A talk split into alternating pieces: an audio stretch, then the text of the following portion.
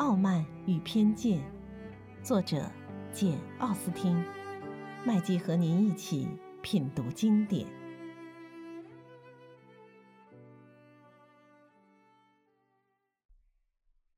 第二十三章，宾利小姐来信了，疑问打消了。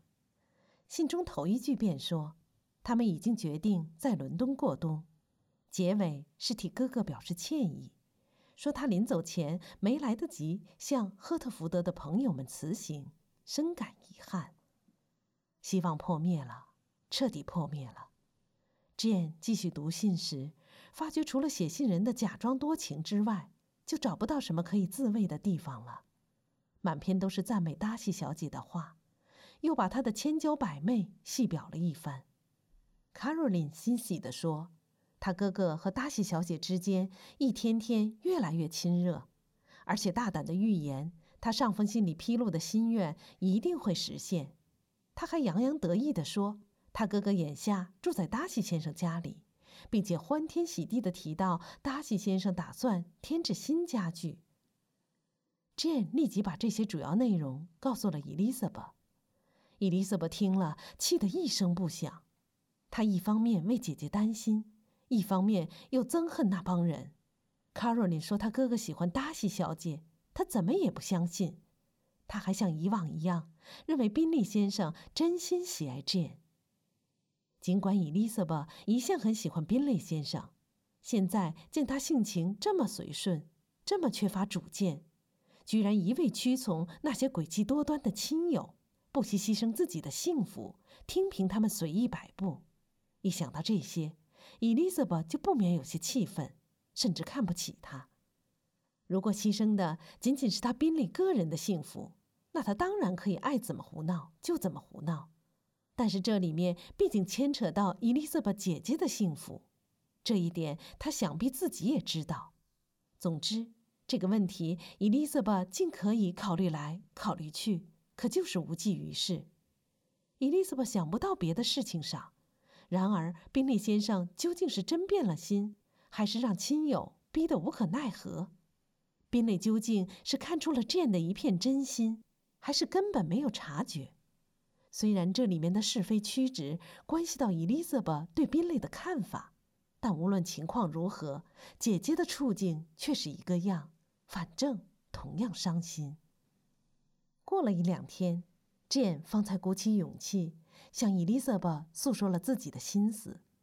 当时，贝内的太太又气鼓鼓地数落了内瑟菲尔德和他的主人，而且数落的时间比以往都长。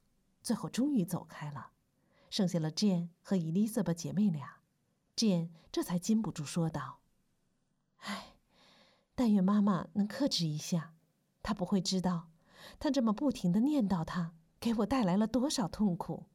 不过，我不怨天尤人。”这种情况是不会长久的，我们会忘掉他的，一切都和以前一样。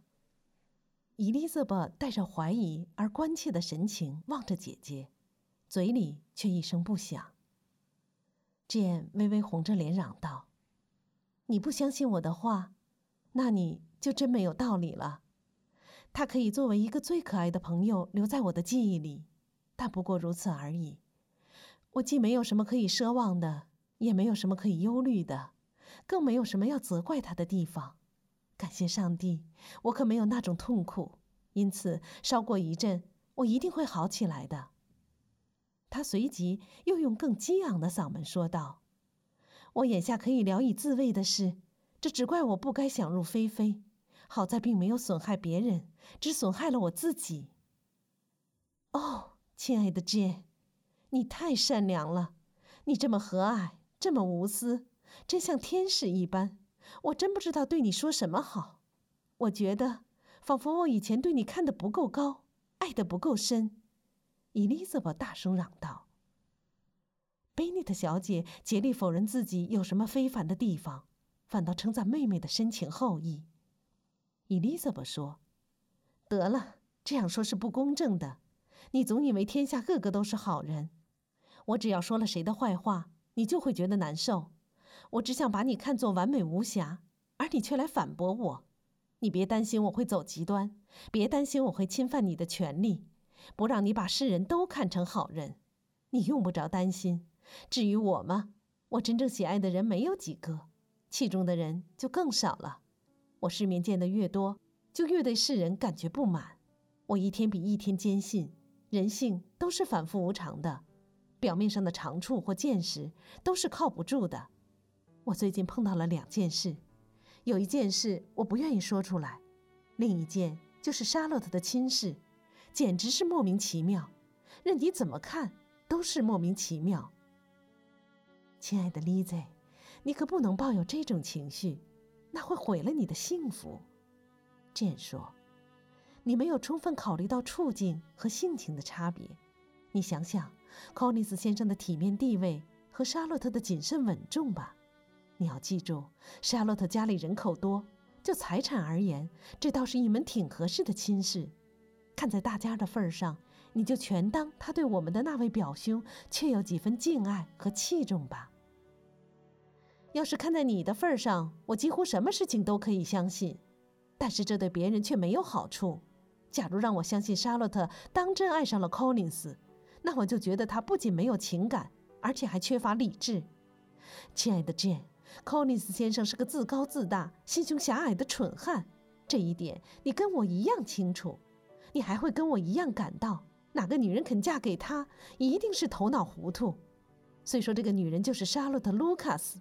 你也不要为她辩护，你不能为了某一个人而改变原则和准绳，也不要试图说服我或你自己，认为自私自利就是谨慎，胆大妄为就能确保幸福。我认为你对这两个人的话说的太尖刻。这样回答道：“我想你以后看到他们俩幸福相处的时候，就会认识到这一点。这件事就说到这里吧。你还提到另一件事。”你提到了两件事，我不会误解你。不过我恳求你，亲爱的 Lizzie，千万不要以为就怪那个人，说你瞧不起他，免得让我感到痛苦。我们不能随随便便认为人家存心伤害我们，我们不能指望一个生龙活虎的青年会始终谨言慎行。我们往往让虚荣心迷住了心窍，女人对爱情抱有不切实际的幻想。而男人就存心逗引他们这么幻想。如果真是存心逗引，那就是他们的不是了。不过，我看天下不会像有些人想象的那样，到处都是计谋。我绝不是说宾利先生的行为是有计谋的，伊丽莎白说。但是，即使不是存心坑人，或者说不是存心叫别人伤心，也仍然会做错事，会招致不幸。凡是粗心大意、无视别人的情谊、优柔寡断，都会一样坏事。你把这件事也归咎于这类原因吗？Jane 问道。是的，归咎于最后一种。不过，你要是让我讲下去，说出我对你所器重的那些人的看法，那也准会叫你不高兴的。你还是趁早别让我往下说吧。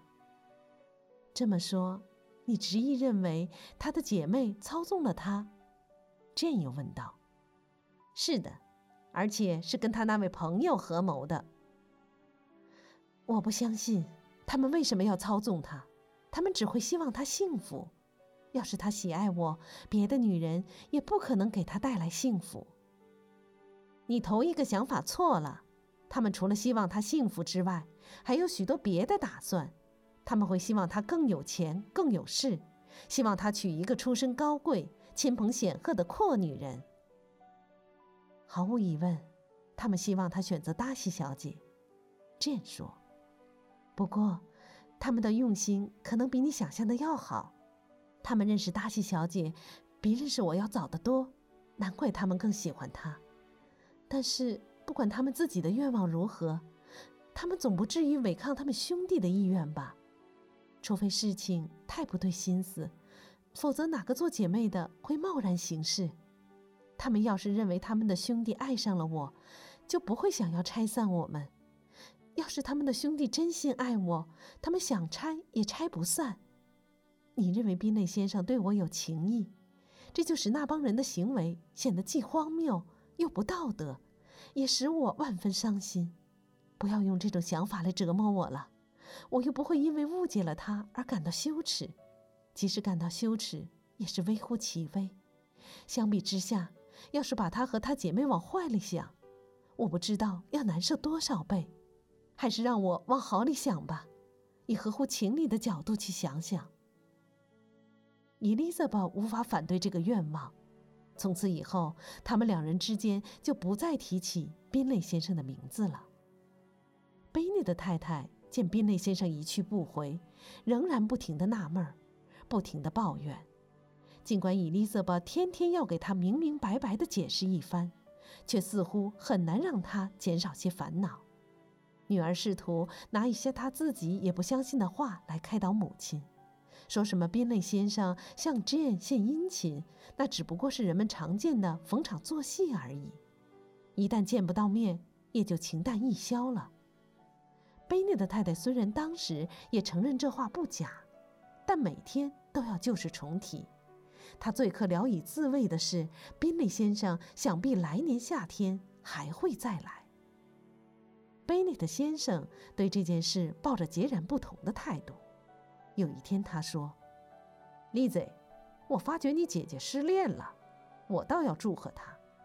姑娘除了结婚之外，总喜欢不时的尝一点失恋的滋味，这就可以有点东西琢磨琢磨，还可以在朋友面前炫耀一番。呃，什么时候轮到你呀？你是不会甘愿长久落在 Jane 后面的，你的机会来了。”梅林顿的军官多的是，足以让这一代的年轻姑娘个个失意。让威克姆做你的意中人吧，他是个可爱的小伙子，可以体面的遗弃你。哈，谢谢你，爸爸。一个差一些的男人也能使我满意了。我们不能指望个个都交上 Jane 那样的好运。啊，不错，贝利特先生说。不过，令人欣慰的是，不管你交上了什么运气，反正你有个亲爱的妈妈，总会尽量往好里想的。朗伯恩府上近来出了几桩不称心的事，害得好些人都愁眉不展。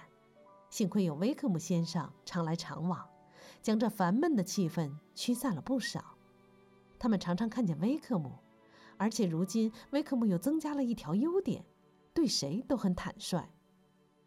伊丽莎白先听他说的那些话，诸如达西先生亏待了他，叫他吃尽了苦头，现在统统得到了众人的公认，成为人们公开谈论的话题。大家想起来感到得意的是，他们早在没有听说这件事之前，就已经十分讨厌达西先生了。只有贝尼特小姐觉得这件事可能有些情有可原的情况，还不曾为赫德福德的人们所知晓。Jane 性情温柔、稳重而坦诚，总是恳求大家考虑问题要留有余地，极力主张事情可能给搞错了。可惜的是，别人还是指责达西先生是个最可恶的人。